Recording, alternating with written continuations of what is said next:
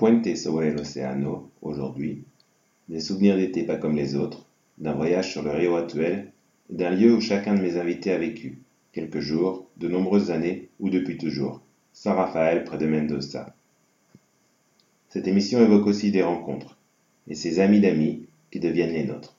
Queridos oyentes, bienvenidos en un puente sobre el océano. Hoy, con Romina, Mathias, Nair, Pierre y Mariana.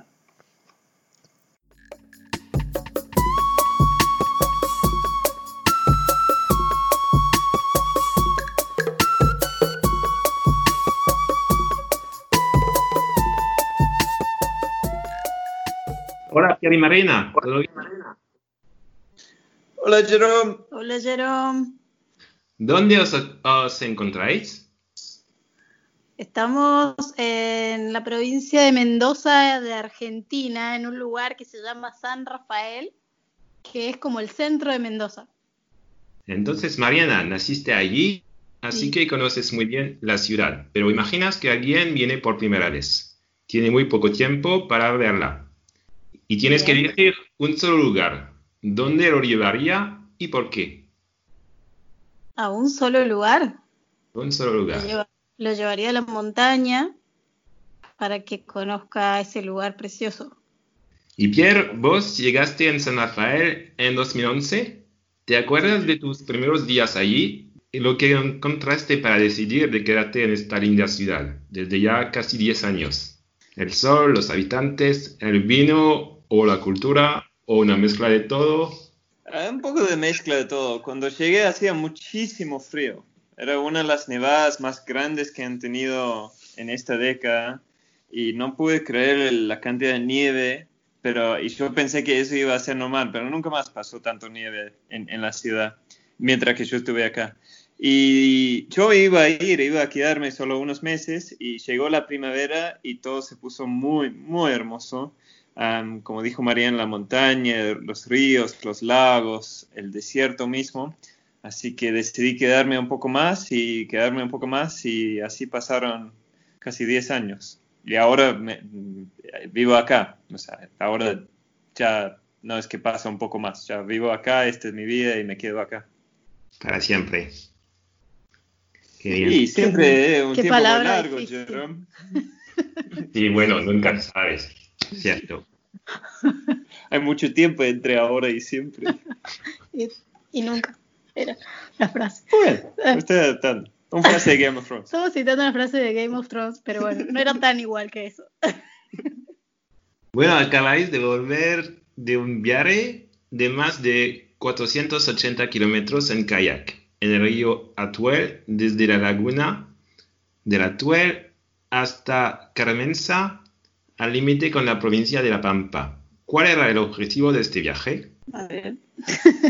Estamos codeando para ver quién habla primero. Eh, el objetivo del viaje era filmar, es, porque todavía no termina el objetivo del viaje, filmar un documental sobre el río para tratar un montón de, de temas relacionados al agua, a los ríos, a los usos, a la relación que tiene un río o el agua con, con una población, con un lugar. Bueno, imagino que fue una aventura bastante increíble llena de sorpresas, de belleza y de algunas dificultades tal vez. ¿Cómo usted vive esta experiencia de un mes en total conexión con el río? Eh, y es una experiencia bastante diferente a lo que normalmente vivimos. Estar navegando casi, ¿cuántas horas eran? Como 6, 7 horas al día, Sí. remando, eh, cambiando de paisajes todo el tiempo en conexión con la naturaleza, el silencio, el ruido del agua, los pajaritos.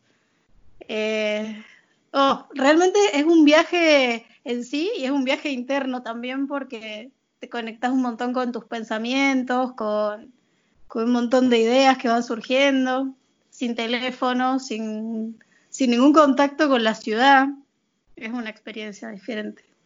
Sí, en eso yo, algo que me sorprendió, por ejemplo, escuchando a Mariana ahora decir que te conectas mucho con tus pensamientos, que es cierto, pero yo pensaba que iba a ser más así. Yo pensaba, oh, wow, un mes en el río.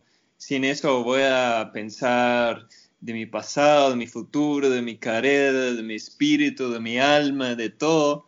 Y encontré con un paz y una tranquilidad que en realidad lo que ocupaba mis pensamientos era dónde voy a encontrar leña, mira ese lindo árbol, mira esa nutria, cómo puedo... había una noche que intenté fabricar una mesa con un viejo pallet que encontramos en el río y, a mí me trajo mucho eso, mucha paz que, me calmé muchísimo y estuve muy, muy conectado a donde estuve y no voy conectado con mucho más.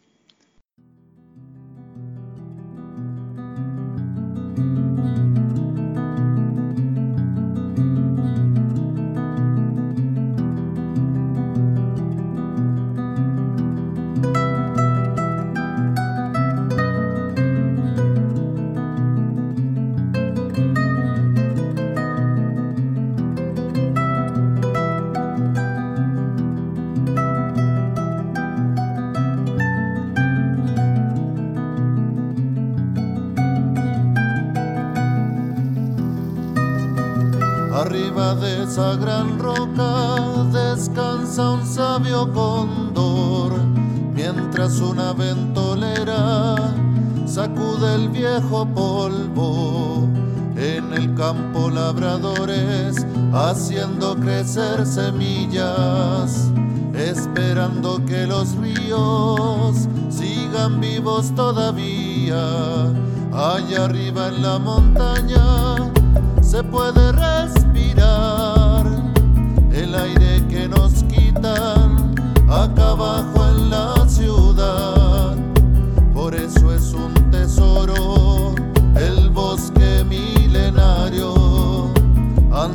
el sueño propio de algunos millonarios.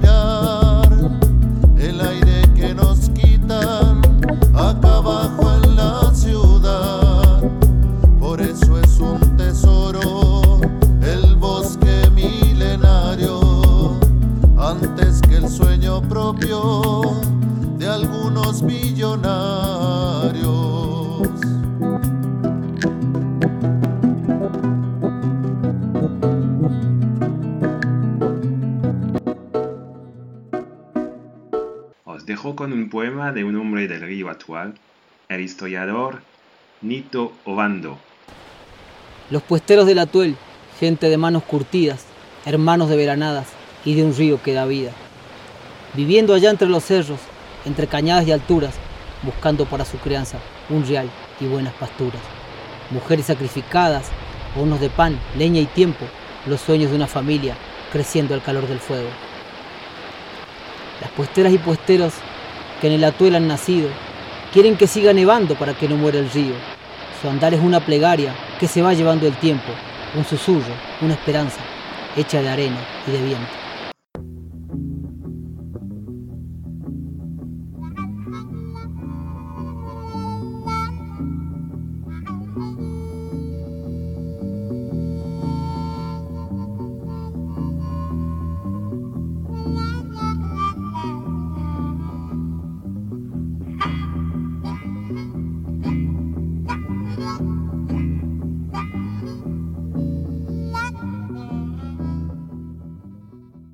Hola, Romy.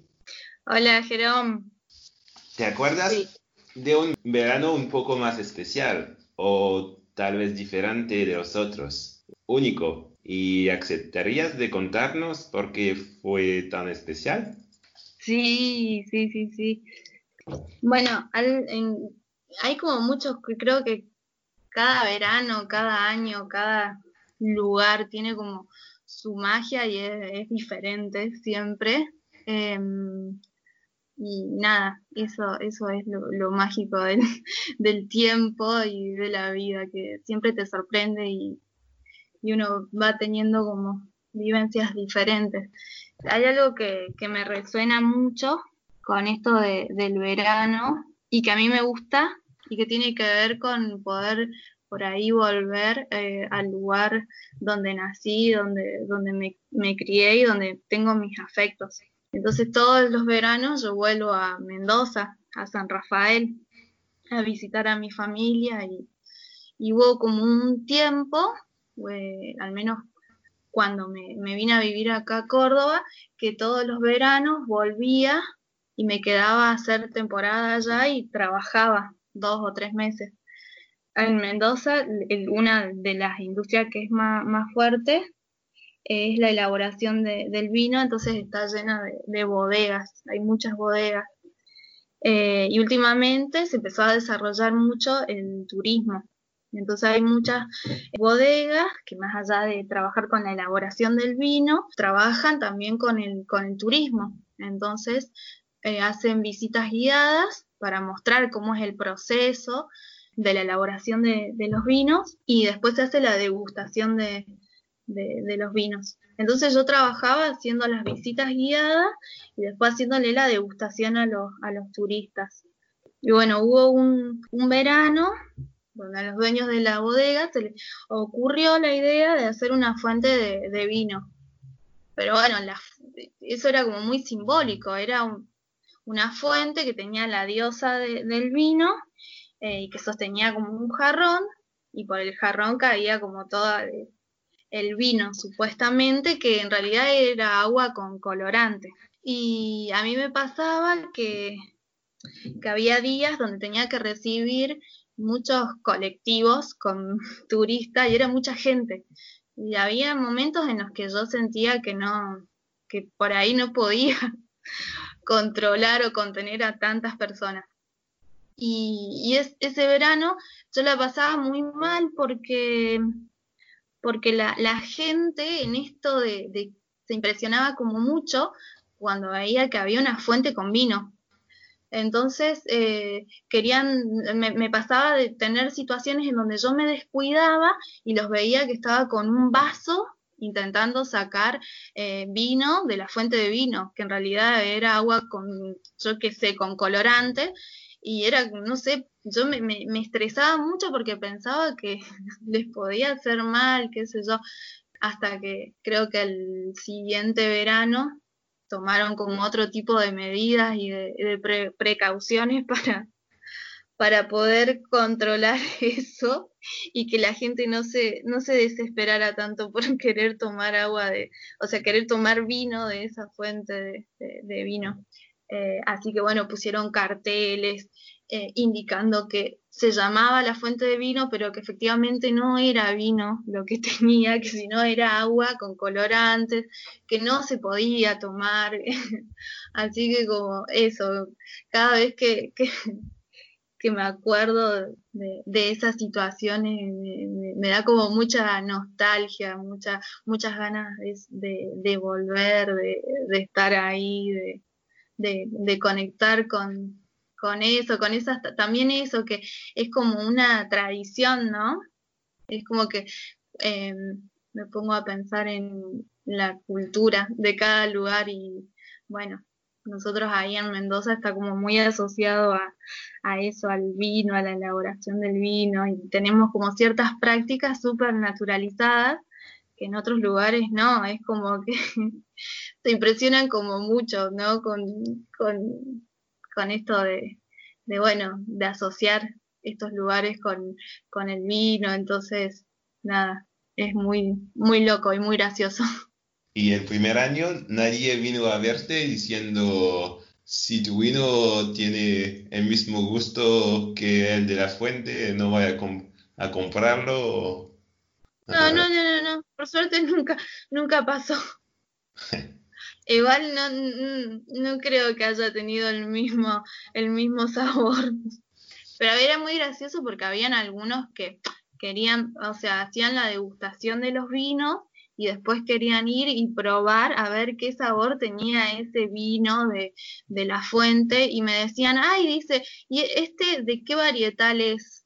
Dice, porque tiene un sabor distinto y es como, es agua con colorante, obvio que tiene otro sabor. Hay un lugar cerca de, San Rafael que se llama Valle, Grande. Sí, sí. ¿Fuiste muchas veces en verano por ahí? Sí, yo vivo cerquita. O sea, el, pueblito donde yo estoy se llama Rama Caída, está antes de, llegar al Valle Grande. Para ir para el Valle Grande tenés que pasar por, por Rama Caída. Es como la puerta de ingreso al Valle Grande. ¿Y, cómo es ahí? Es muy lindo, es re lindo, tiene como muchos eh, viñedos, ahora también es como una zona rural y ahora bueno, se está también como, tiene como mucho desarrollo para, para el turismo, pero súper tranqui, súper, súper tranqui, muchas calles de tierra, muchos viñedos, muchas bodegas también, muy hermoso. Entonces, muchas gracias, eh, Romy. Bueno, muchas gracias a vos, gracias ahí por, por permitir ahí conectar ahí con, con, esos, con esos recuerdos eh, y con toda la, la nostalgia que trae recordar y volver ahí a, pasar por esos recuerdos tan lindos. Bueno, muchas gracias. Hasta luego. Chao. La piedra en el agua parece muy dura por dentro. La piedra en el agua parece muy dura por dentro. Tiene sentimientos, tiene sentimientos. La piedra se acuerda que explotó junto al universo. La piedra se acuerda que explotó junto al universo. No es un cuerpo muerto, palpita por dentro. Little stone dancing all alone, the Mother Earth, dance with me. Little stone dancing with the sun, live Mother Earth, stay with me. Gira, gira sin parar.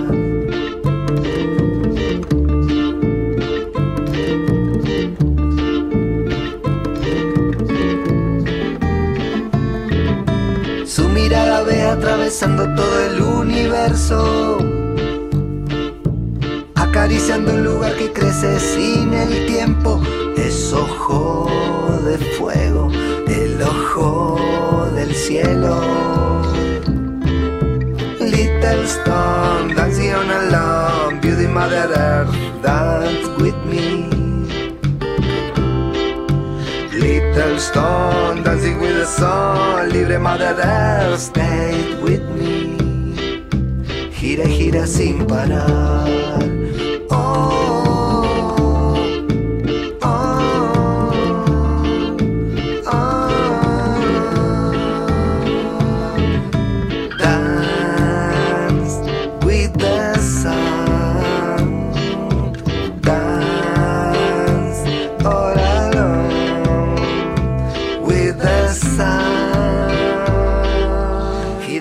Sin parar.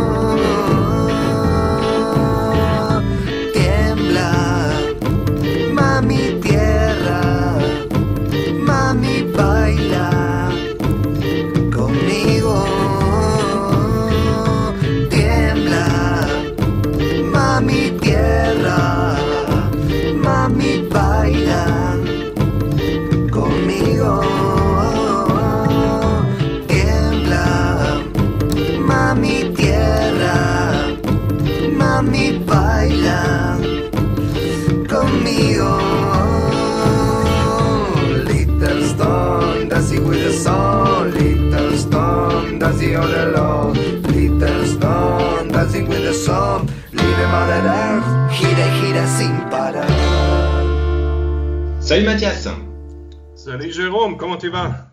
Ouais, ça va pas mal et toi? Ouais, aussi euh, super bien parce que c'est l'été et en été je suis toujours heureux. Bon, au contraire de la plupart de nos invités, tu n'es pas en Argentine, ni en Amérique latine d'ailleurs. Tu peux Non. nous dire où, tu- te trouves exactement? Oui, bien sûr, euh, je suis en Allemagne, euh, dans une petite ville proche de Francfort, dans le sud-ouest de l'Allemagne. Ok. Et pour beaucoup, l'été, ça représente une pause, comme une respiration au milieu de l'année. Et pour toi? Bah, pour moi, euh, l'été, euh, c'est la vie. Pour moi, c'est euh, mon, ma saison préférée, même si les autres, euh, je les aime bien aussi parce que chaque saison a son, son avantage, ses activités qu'on peut faire. Mais l'été, pour moi, c'est la meilleure parce qu'il y a le soleil, il y a la chaleur. On on n'est pas obligé de mettre trop de vêtements, pas de chaussures. On va à la plage, on, va euh, pieds nus. Euh, plein de souvenirs déjà de l'enfance euh, quand on, était en vacances pour passer des semaines à, la plage ou dans les montagnes et ouais tant de souvenirs, tant de chaleur et ouais pour moi l'été c'est la meilleure partie du monde de l'année. Et donc, comme, tu disais, ouais, c'est vrai, on a des, des tonnes de souvenirs, des bons moments vécus en été. Est-ce que tu pourrais nous raconter euh, ton meilleur souvenir ou un de tes meilleurs souvenirs? Oui, bien sûr, euh, c'est difficile de choisir un seul parce que voilà, les, les étés, c'est toujours sympa et euh, ouais, quand j'y réfléchis, un des sûrement meilleurs euh, étés de ma vie, c'était l'été en 2006. Euh, j'avais que 18 ans, 19 ans. J'étais tout jeune et euh, je travaillais à Disneyland à Paris. Et euh, à l'époque, euh, ouais, tout était en aventure. La première fois, l'un de, de chez moi, l'un des parents, l'un de tout ce qu'on connaissait. Et euh, ouais, euh, j'étais tout jeune, le premier travail. Et euh, ouais, comme, comme pour tout le monde, je pense, le travail, des fois, ça fait plaisir, des fois, ça énerve. Euh, dans le printemps, il y avait une époque où ça m'énervait. Et j'en avais un peu marre. Et puis, euh, l'été euh, s'approchait. Et le début du été, on était voir un festival de musique. Ça s'appelle Rock am Ring. En Allemagne, c'est assez grand, assez connu. Il y a plein d'artistes euh, super bien. Donc, on était là quelques jours à faire la fête, écouter la musique. Donc déjà ça, c'était bien. Et puis euh, quand on re- rentrait, la Coupe du Monde du football, euh, ça commençait. Et la Coupe du Monde, c'était en Allemagne, donc euh, dans mon pays euh, ouais, natif. Et une fois que la Coupe du Monde commençait, il y avait aussi le soleil pendant toutes les semaines et euh, surtout à Paris, il y avait euh, toutes les nations. Évidemment, il y avait de tous les pays de l'Europe, il y avait des gens, aussi les collègues, ils venaient de partout. Donc pendant chaque match, on discutait, on rigolait et euh, il y avait des fêtes incroyables. Et en plus, euh, à la fin, la France euh, était vainqueur. Donc euh, ouais, on peut imaginer que euh, l'ambiance était incroyable. C'était c'était vraiment un moment euh, énorme pour le pays et pour moi aussi. Et puis aussi, euh, des amis venaient euh, de l'Allemagne et on faisait des excursions ensemble, mes amis français, mes amis européens avec lesquels je travaillais, plus mes amis de chez moi.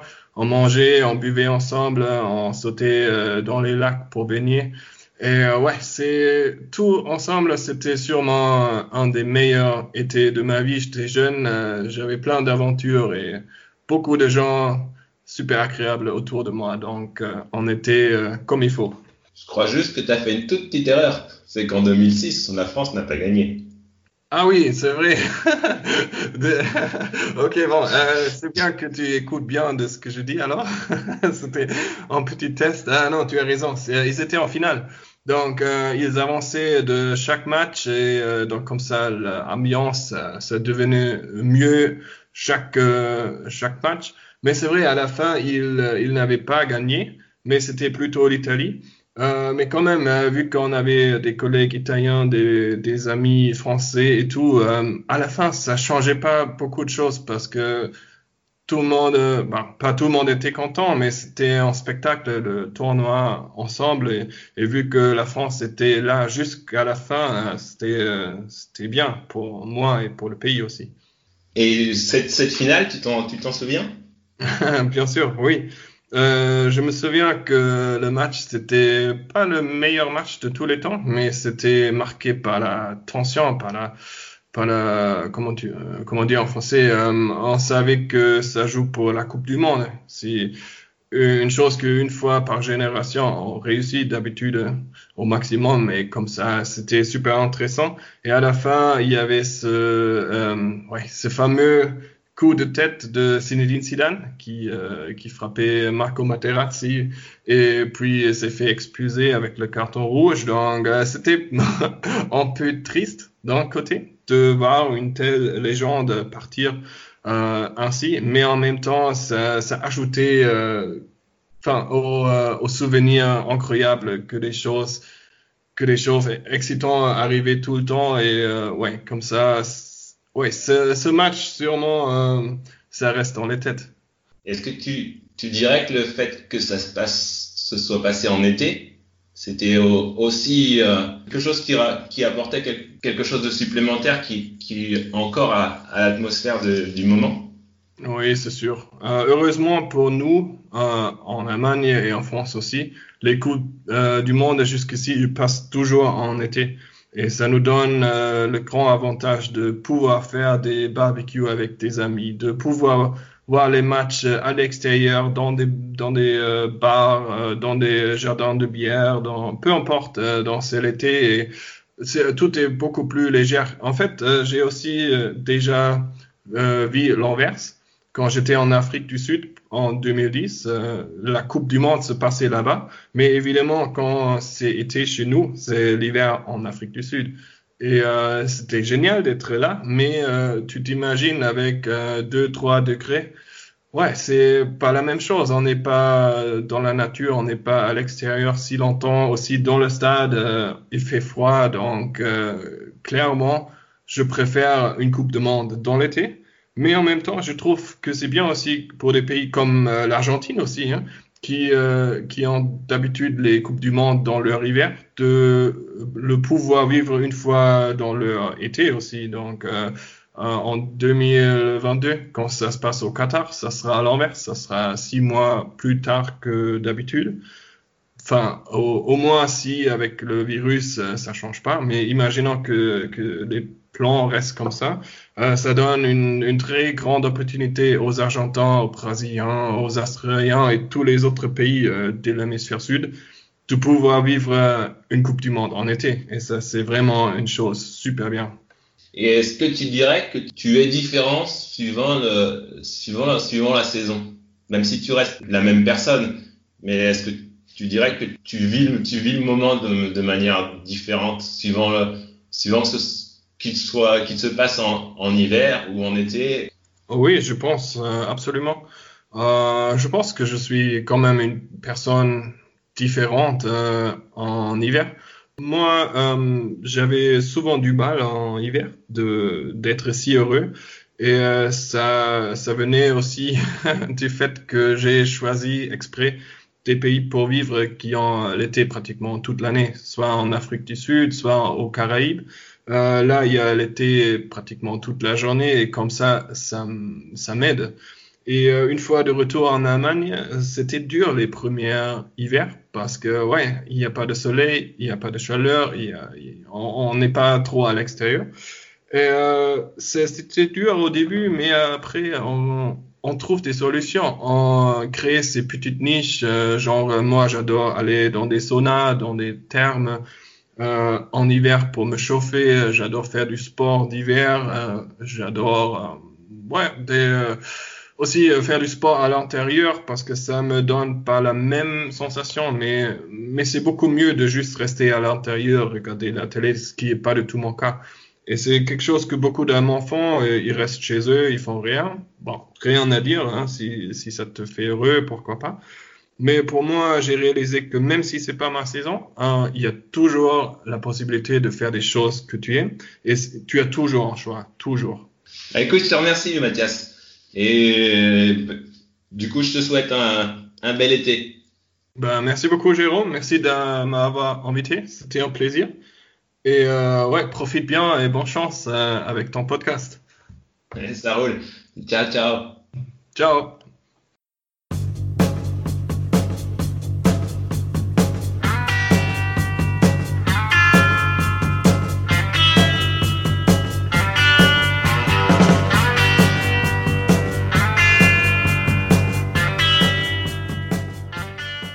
Hola, Nair. Hola Jerome, ¿cómo estás? Todo bien. Acá, el Santa Fe donde vives, como en el resto de Argentina, es pleno invierno. Y acabo de descubrir que el verano argentino, es decir, nuestro invierno de Europa, empieza solo cuatro días antes de Navidad. De niña, ¿qué esperaba lo más? ¿Las fiestas navideñas o la llegada de las largas vacaciones de verano? Mm.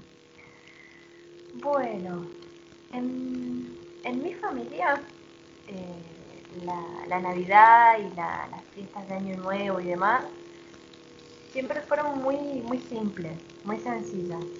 Yo creo que, que de niña las vacaciones siempre fueron lo más importante. Yo vivo, vivía en un lugar eh, muy turístico que se llama San Rafael, que está al sur de la provincia de Mendoza, digamos en el corazón en realidad de la provincia, y adorábamos salir a pasear. A mi papá le gustaba mucho, él trabajaba en el turismo, entonces como que mis recuerdos de verano era siempre salir con mi papá, con mi mamá, a hacer un asado en, el campo, al lado del río, eh, pescar a veces, armar la carpa, eh, recorrer mucho Mendoza, en eso siempre viajamos mucho por la provincia y era una fiesta, digamos, esa era realmente la fiesta. Y cuando empezamos a hacernos más grandes, empezábamos a irnos de viaje para Navidad y Año Nuevo. Fue como un ritual, como en vez de Mm. quedarnos, viajar. Así que hicimos como una mezcla en mi casa. E imagino que tal vez tu recuerdo de esta estación entonces se mezcla con lo de Nochevieja o del principio de cada año nuevo. Pero Exacto. dime, si tuvieras que elegir un solo verano de tu vida, ¿cuál sería? ¿Y por qué este en particular? Mm, qué, qué difícil elegir uno solo. Yo creo que el que se me viene así, que uno lo, lo siente, que cae primero a los sentimientos, fue un verano que mi papá, como un mal negocio, compró un colectivo, un colectivo, un bus, muy viejo, muy roto, eh, que le salió muy barato, que mi mamá se enojó y dijo, ¿por qué compraste eso? Y mi papá lo arregló y nos fuimos de vacaciones en ese colectivo. Y nos fuimos a Mar del Plata. Y fue el verano que conocí Miramar, Pinamar. Me acuerdo que fui a Mundo Marino, era como muy chica, me llamaba mucho la atención. Pero fuimos toda la familia. Fueron mis primos porque el vehículo era muy, muy grande. Eh, conocí el mar, era la primera vez que yo iba a Mar del Plata. Y fueron un montón de sensaciones muy lindas que me marcaron mucho. Después hubieron muy buenos veranos también y otros afuera y conocí, no sé, el Caribe, por ejemplo, que me gustó más como paisaje. Pero ese recuerdo de ese verano es muy especial, porque de algo feo, que era ese día que llegó mi papá con ese colectivo feo y viejo y que yo no veía nada ahí, se transformó en un viaje que fue un sueño. Y fue como una lección de vida también.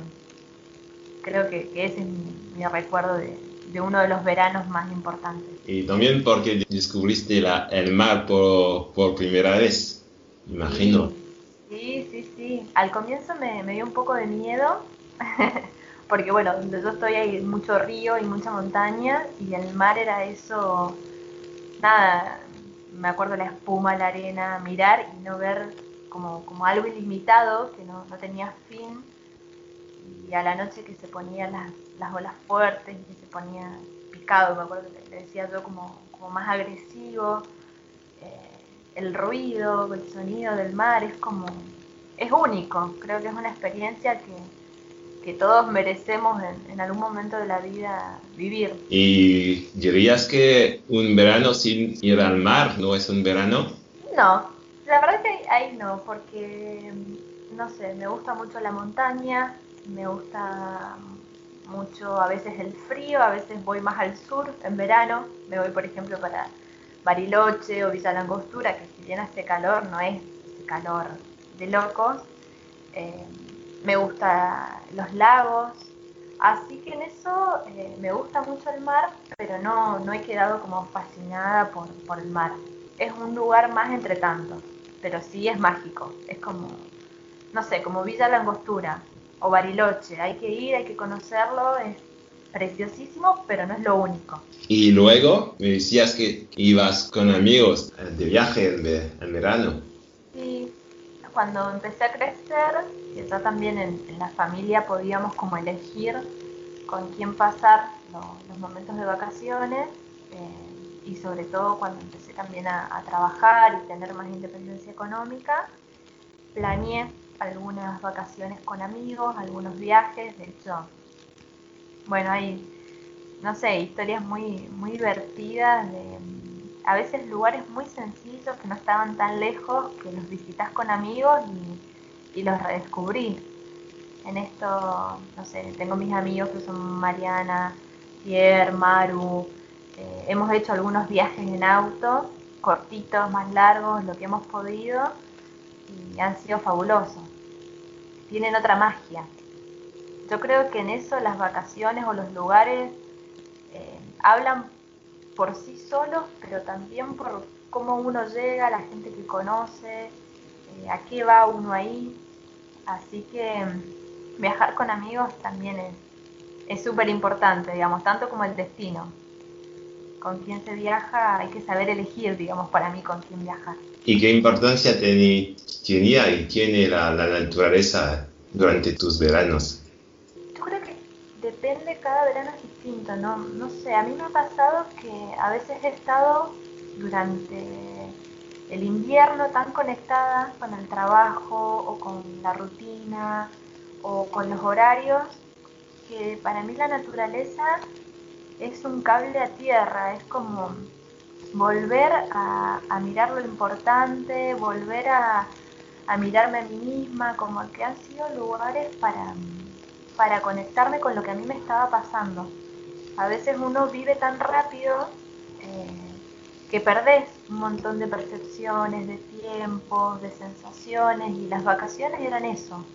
No solo descansar como cuando alguien va a, dormir más o a comer mejor o, a, no sé, a ir a un lugar bonito, sino un, un viaje realmente para descubrir y hacer un balance, decir, bueno, qué me está pasando, qué quiero para el próximo año, eh, cómo me siento cuando estoy más lejos de, de, lo de todos los días.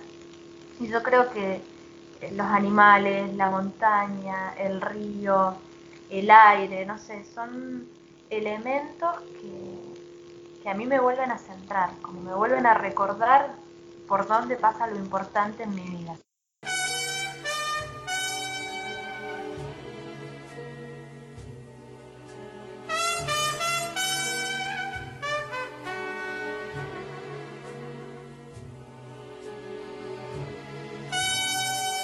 S'achève ce troisième épisode des meilleurs moments de Un Puente sobre el Océano. Hasta viernes, misma hora, mismo lugar.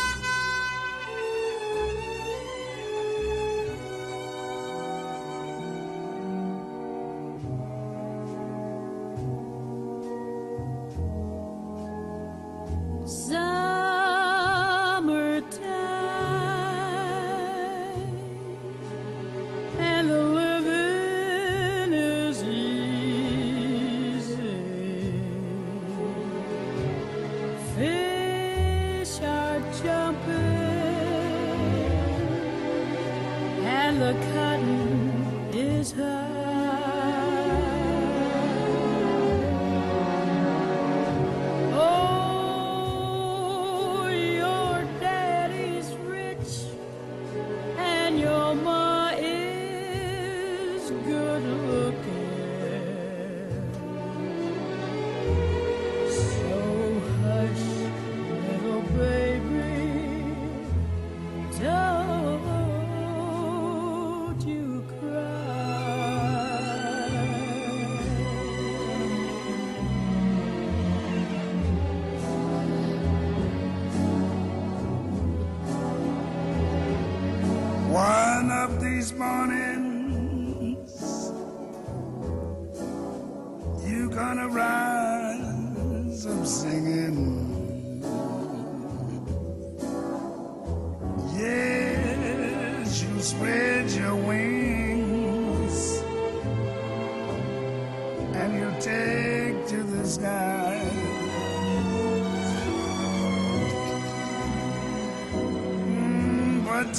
that moment.